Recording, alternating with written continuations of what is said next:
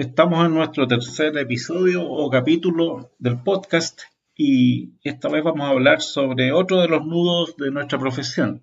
Hoy tenemos como invitada a Francia Alvarado, colega del Mercurio. Ella trabaja en el Centro de Documentación desde hace varios años y tiene una vasta experiencia en análisis de información en los medios de prensa. Queremos saber qué está pasando con el ejercicio profesional en este ámbito. Francia es bibliotecaria documentalista, titulada en la UTEM tiene un diplomado en tecnologías para la docencia universitaria impartido por la UNAM acá en la UTEM y un magíster en docencia para la educación superior en la Universidad Nacional Andrés Bello. Es profesora de la carrera en el área del análisis de información. Tiene una gran experiencia y por eso nos interesa que ella nos cuente qué está pasando en este ámbito de los archivos de prensa, de los medios de comunicación en general, con nuestra profesión. Hola Guillermo, hola Francia. Lo que nos interesa también es ver cómo nuestra profesión, profesionales como nosotros, se integran a áreas de trabajo que no son las más tradicionales, como decíamos en otras entrevistas, como las bibliotecas universitarias, sino que tienen otras mecánicas, otra forma de organizar, otra mirada de su identidad, de lo que quieren lograr.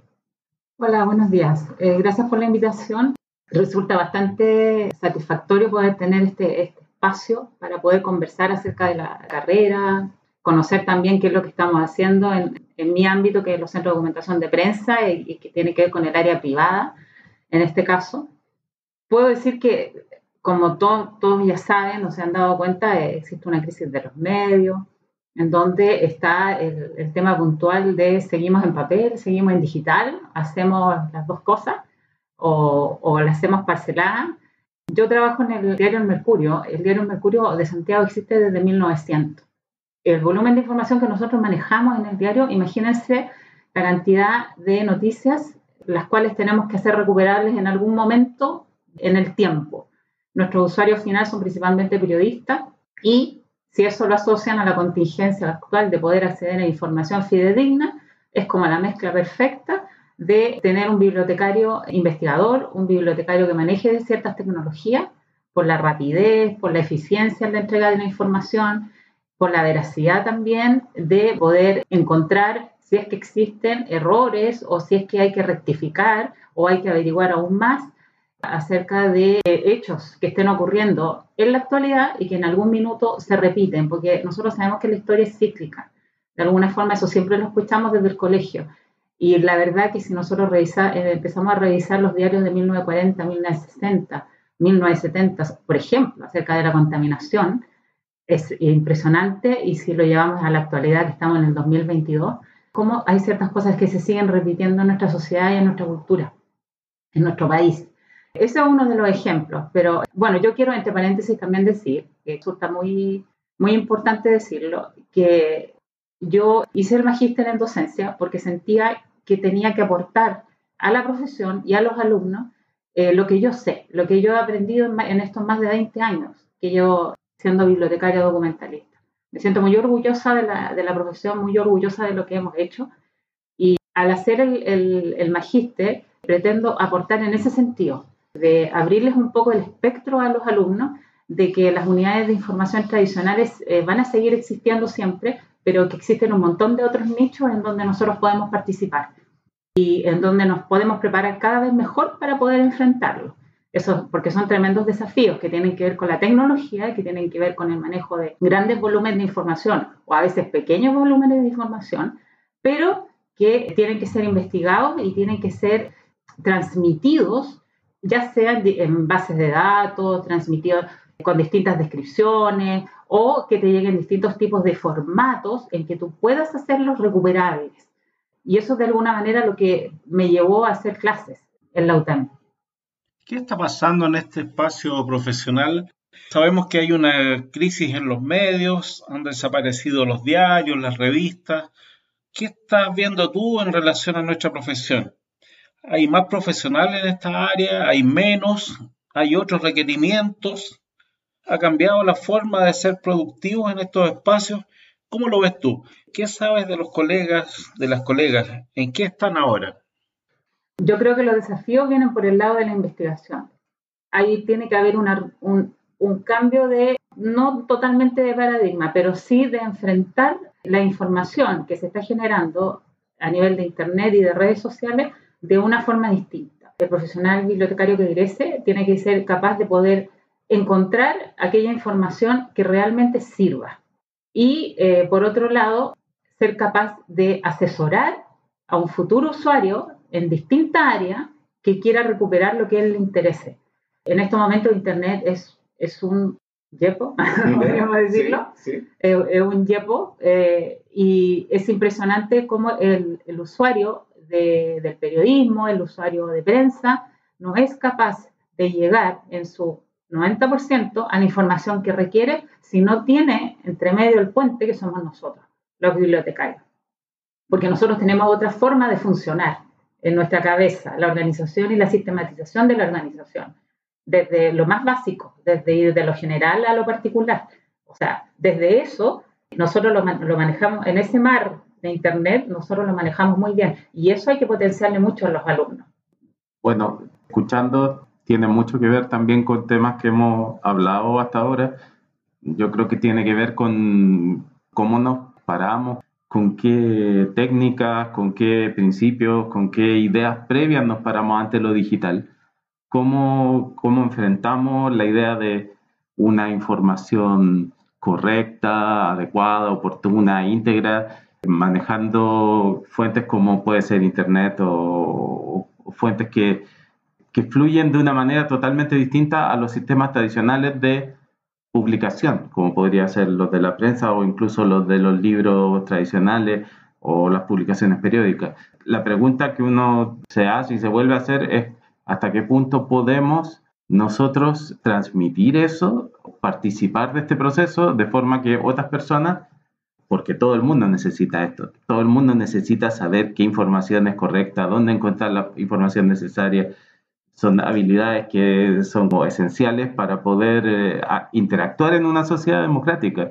Por eso es que también pienso que tienen que ver con la alfabetización informacional, con la alfabetización digital, de poder entender los formatos con los que nos estamos enfrentando día a día, porque hoy día la mayoría de la gente tiene acceso o incluso está obligada a interactuar con formatos digitales o con sistemas tecnológicos que a veces los superan en términos de entender la profundidad o, la realidad de esos sistemas.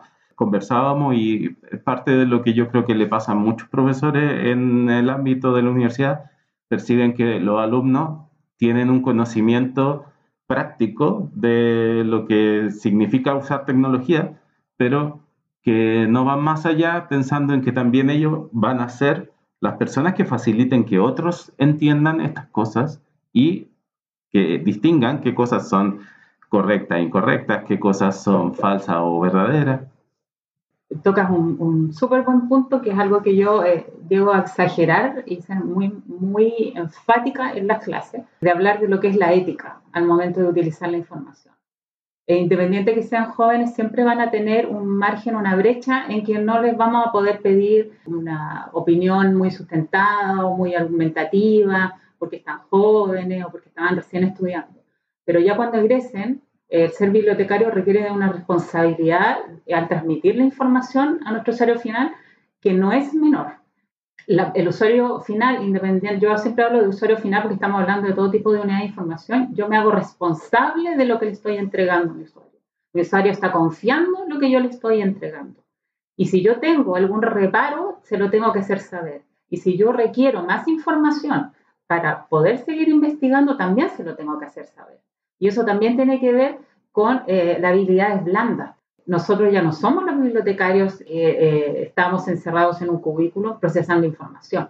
Nosotros estamos eh, relacionados con distintos profesionales y ahí las habilidades blandas son súper importantes independiente de que yo maneje las tecnologías. Las tecnologías se tienen que concadenar con toda este, este, esta información que yo manejo. Pero ¿qué es lo principal? Que la información es la principal. Yo tengo que hacer accesible a mi usuario final esa información. Entonces, siempre lo tengo que considerar a él al momento de entregar un servicio, de entregar un producto. Y ahí el tema de la, de la ética tiene que ser absolutamente, tiene que estar todos los días 24/7. Muy utilizada el 24/7, pero para nosotros es así. Si ustedes me dicen que soy exagerada, pero es como un estilo de vida. O sea, en la familia, conversando en una reunión, en un asado, con los hijos. Eh, es un tema que es recurrente, sobre todo en la actualidad, de hablar de los hechos, de lo que sucede, de lo que se dijo, de lo que se supo, y tenemos que ser muy responsables en aquella información que nosotros transmitimos, ya no tan solo a nivel de mi trabajo, sino que también en mi vida. Eso es un poco lo que te, lo que te podría aportar. ¿Cómo trabajan ustedes en el día a día, eh, Francia? ¿Están anticipándose algunos hechos siempre? Por ejemplo, si se presume que va a fallecer alguien, ¿ustedes tienen preparada una biografía? Uno tiene esa idea siempre, ¿no?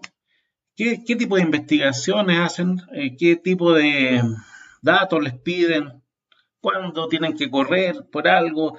¿Cuándo hay que verificar dos o tres veces alguna información? Sería interesante saber cómo ocurre esto en la realidad. Sí, hay, ejemplos bien, bien particulares que tienen que ver con el anticiparse. La prensa eh, siempre se dice que uno trabaja para ayer. Eh, en la actualidad nosotros tenemos que ser bastante más proactivos de lo que éramos antes, porque el usuario, en este caso el periodista, la rapidez para él es fundamental. Antes podía esperar una hora, dos horas y trabajábamos con archivos, con cardex, con recortes y ahora como está supuestamente todo en digital, debería ser más rápido. Entonces, para eso existe la efeméride, que es una herramienta muy, muy potente, efemérides mundiales y efemérides nacionales, anticiparse a lo que pasó hace un año, enviamos informes, anticiparse a las personas que, eh, los políticos sobre todo, que ya sobrepasan los 80 años, anticiparse de tener una necrología, un obituario, entregarle la información al periodista que lo va a realizar, son pequeñas herramientas que juntas los hacen estar preparados, los hacen estar, sobre todo en, esta época de teletrabajo, estar absolutamente eh, sin perder el tiempo y listos para poder eh, publicar. Esos son algunos de los ejemplos, pero también tiene que ver eh, con investigar. Si hay alguna noticia que a nosotros nos llama la atención y que puede ser un tema, nosotros empezamos a investigar y enviamos a quienes correspondan esa información, ese hilo que es lo que puede llamarse en redes sociales, nosotros le hacemos el alerta. Le decimos, mire, esto partió de acá, pero está tomando esta otra arista que puede servir para un reportaje, una crónica, etc. ¿Usan Wikipedia?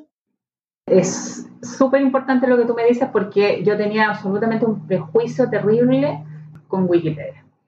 Era una lucha constante que tenía hace varios años, pero en la medida que me fui dando cuenta que eh, estaban trabajando bibliotecarios detrás, tú también eh, traías a la gente de Wikipedia acá eh, a dar charla, y empezar a revisar un poco en qué me estaba sirviendo de referencia, me di cuenta que sí nos ayuda. Nos ayuda en referencias de aproximaciones de meses, sobre todo de fechas. En los datos personales, ahí no nos metemos, porque eso sí tenemos que verificarlo y son temas más delicados. Pero debo decir que he estado cambiando mi, mi opinión acerca de Wikipedia y yo siento que Wikipedia es como lo que nosotros tendríamos que hacer en un futuro cercano. Lamentablemente, como es, privada, ocurrió una empresa privada, interna. Bueno, sobre Wikipedia hace no mucho hubo un debate abierto sobre si era válido para citarlo en un contexto público o académico que se ha llevado por mucho tiempo. O sea, en general nos preguntamos hasta qué punto podemos usar Wikipedia como una fuente, preguntándonos también qué tan válida es, qué tan exacta. Y, y yo creo que también parte de lo que nos pasa a nosotros como profesionales es que cuando nosotros hablamos de una fuente de referencia, nos tenemos que preguntar bueno, ¿qué tipo de fuente es? ¿Cómo se produce? ¿Quién la puede usar? ¿Quién la edita? No quiere decir que sea igual a, un, a una enciclopedia, pero eso tampoco quiere decir que sea inútil o que sea falsa en sí misma o que todo lo que publica está mal.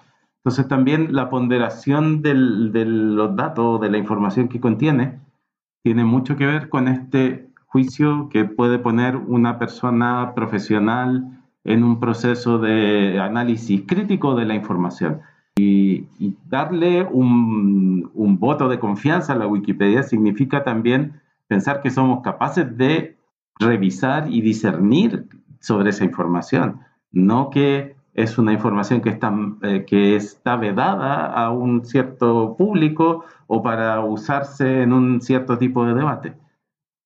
Mm. Y ahí, y ahí, sería muy interesante, y tocando un tema que también me preocupa y que se lo he mencionado mucho a, Guillermo, el tema de la visibilidad como bibliotecario.